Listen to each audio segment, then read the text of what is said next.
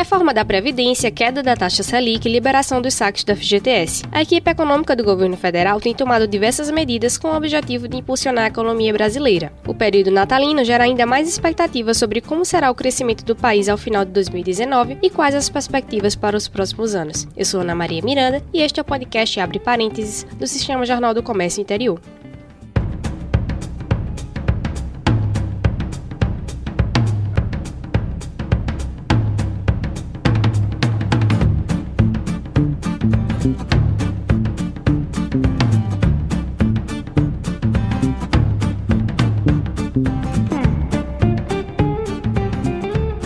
Falar mais um pouco sobre o cenário né, atual da economia e as expectativas para os próximos anos, estamos recebendo aqui no nosso estúdio o economista Pedro Neves. Bem-vindo, Pedro, ao podcast.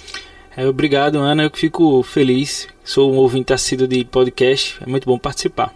Vamos lá então. Um dos dados mais recentes que saíram com relação à economia e que preocupa muita gente é a questão do desemprego no Brasil, né? Que a gente tem é, milhões de desempregados e aí a, a taxa caiu para 11,8%, de acordo com o IBGE no, nesse trimestre que encerrou em setembro. E com relação ao trimestre anterior, que acabou em junho, era 12% da população que estava sem trabalho e agora 11,8%. É uma queda pequena, né? Mas que já mostra que estão tendo alguns, algumas melhorias, digamos assim, na economia. Como é que você avalia esse cenário? Exato. Não é só um, um mês específico que a gente teve uma redução. Se a gente olhar um gráfico da, do comportamento do desemprego, a gente vai ver que ele vem caindo é, período após período, muito timidamente, muito gradualmente, mas vem caindo.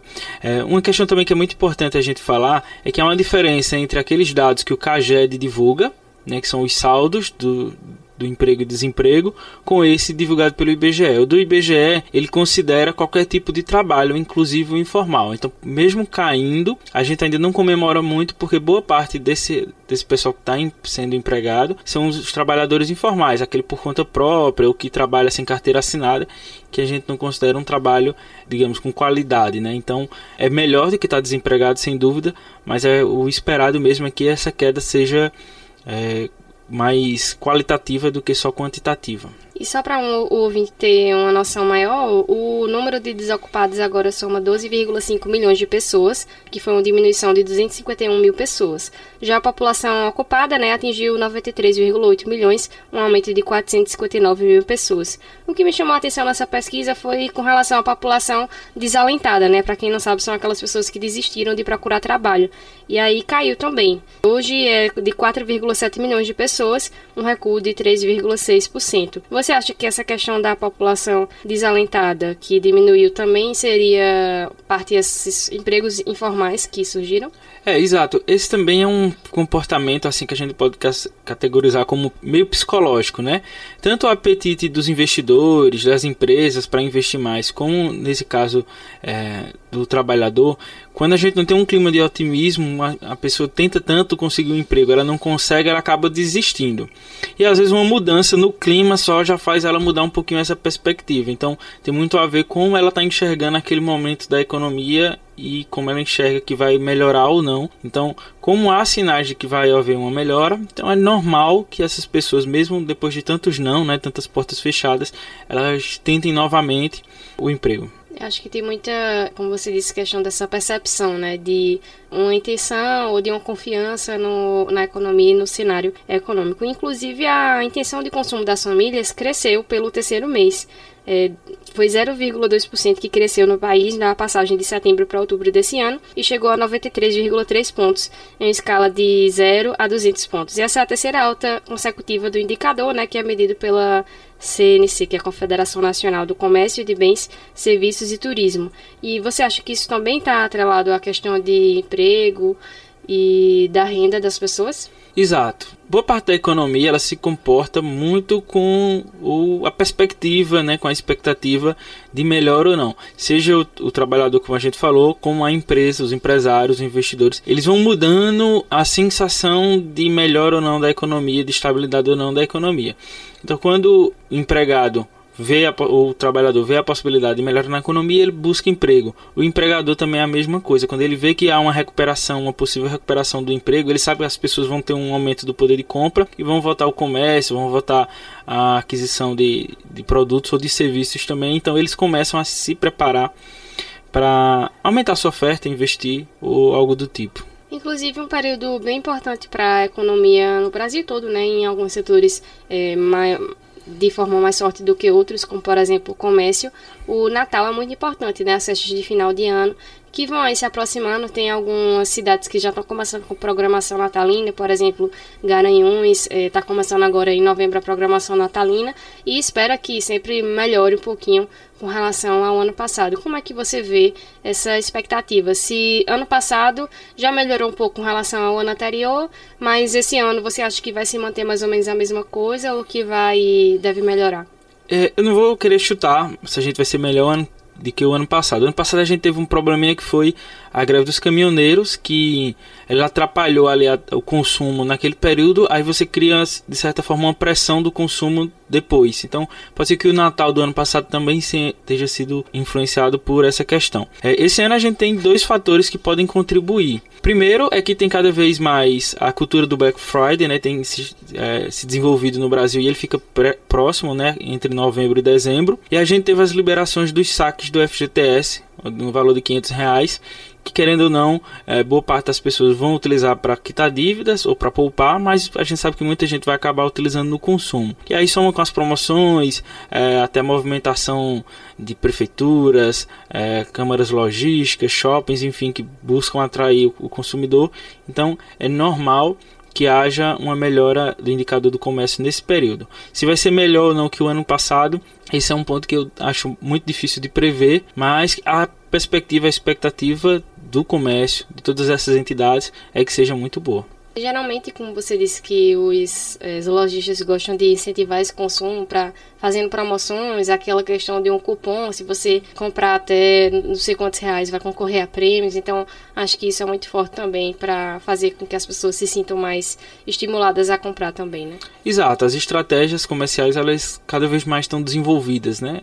Vez ou outra uma pessoa, uma empresa ou outra não consegue se adequar, a, por exemplo, a um Black Friday ou qualquer promoção desse tipo, mas no geral as empresas estão bem competitivas, cada vez mais tentando atrair os consumidores. O comércio digital também tem uma parte relevante aí dessa demanda. E às vezes oferece um frete grátis, né? Exato. Ou desconto a partir de tantos reais também no frete. É, tem uma competição muito saudável para nós consumidores que é algumas marcas específicas, algumas grandes redes de varejo, principalmente do mercado eletrônico, é, sejam nacionais ou internacionais, que estão cada vez mais competindo, principalmente nesse ponto que você falou, né, de cortar custos de transporte, enfim, para tornar a experiência, principalmente do consumidor, a melhor possível. É verdade. Inclusive, você falou agora há pouco sobre o endividamento e o endividamento dos consumidores caiu pela primeira vez em 2019, de acordo com uma pesquisa também do CNC.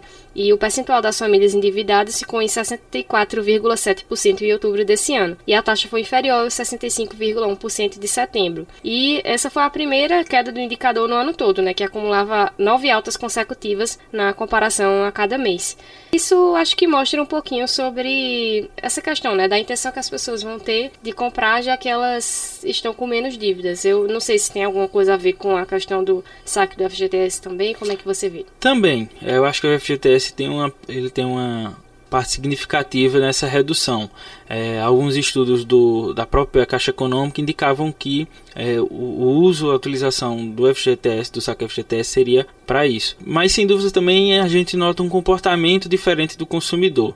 Acho que o período de crise de recessão que a gente passou, ele de certa forma traz um trauma e é um trauma meio educativo. Né? Então as pessoas estão buscando, se não conseguiram, mas estão buscando meios de é, serem melhores consumidores, no sentido de que não se endividarem é, de forma tão agressiva, buscando é, utilizar cartão de crédito ou crédito especi cheque especial, por exemplo, de forma mais racional possível. Claro que é um longo processo, a gente tem um país com baixa educação financeira, mas assim a gente nota que tem melhorado, né? Não no nível que deveria ser, mas assim a tendência de melhora nisso também.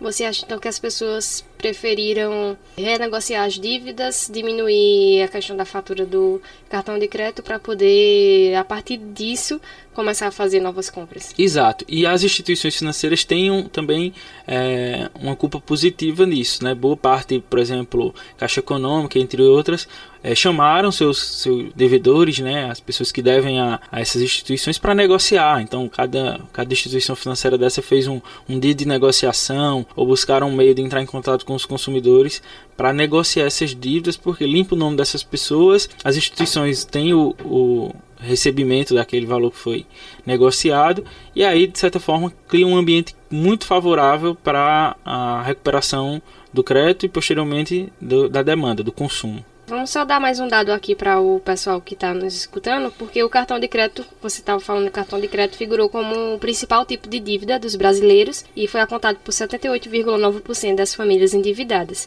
E na sequência, né, os carnês com 15,5% e o financiamento de carro 9,5%. Acredito que é um, um, número curioso também, né? O cartão de crédito a gente sabe que realmente é o que as pessoas mais é, acabam endividadas por causa de, enfim, compra em loja, esse consumo mais de varejo realmente, né? Exato. É, o, o, cartão de crédito a gente sempre lembra as pessoas que ele tem um juros, o, digamos, o mais perverso, o maior juros do mercado, é, junto com o crédito o cheque especial e também a má utilização dele. Então, por exemplo, o pagamento do mínimo você acaba piorando a situação, porque como a gente está falando de juros compostos, o volume dos juros ali vai ficando muito maior. No caso de bens como é, automóvel, é, infelizmente o Brasil tem um juros muito alto para esse tipo de aquisição. Até é muito frequente as pessoas perguntarem: ó, oh, a taxa Selic está caindo, mas os juros do mercado, que é os juros que eu pego emprestado, ainda está alto. É, isso acontece muito porque a gente tem poucas instituições financeiras, a gente não tem um ambiente competitivo entre, entre elas, então elas têm um poder de precificar acima do que seria o ideal, né? Então elas cobram muito mais caro mesmo a redução da Selic, que seria o custo que essas instituições financeiras têm.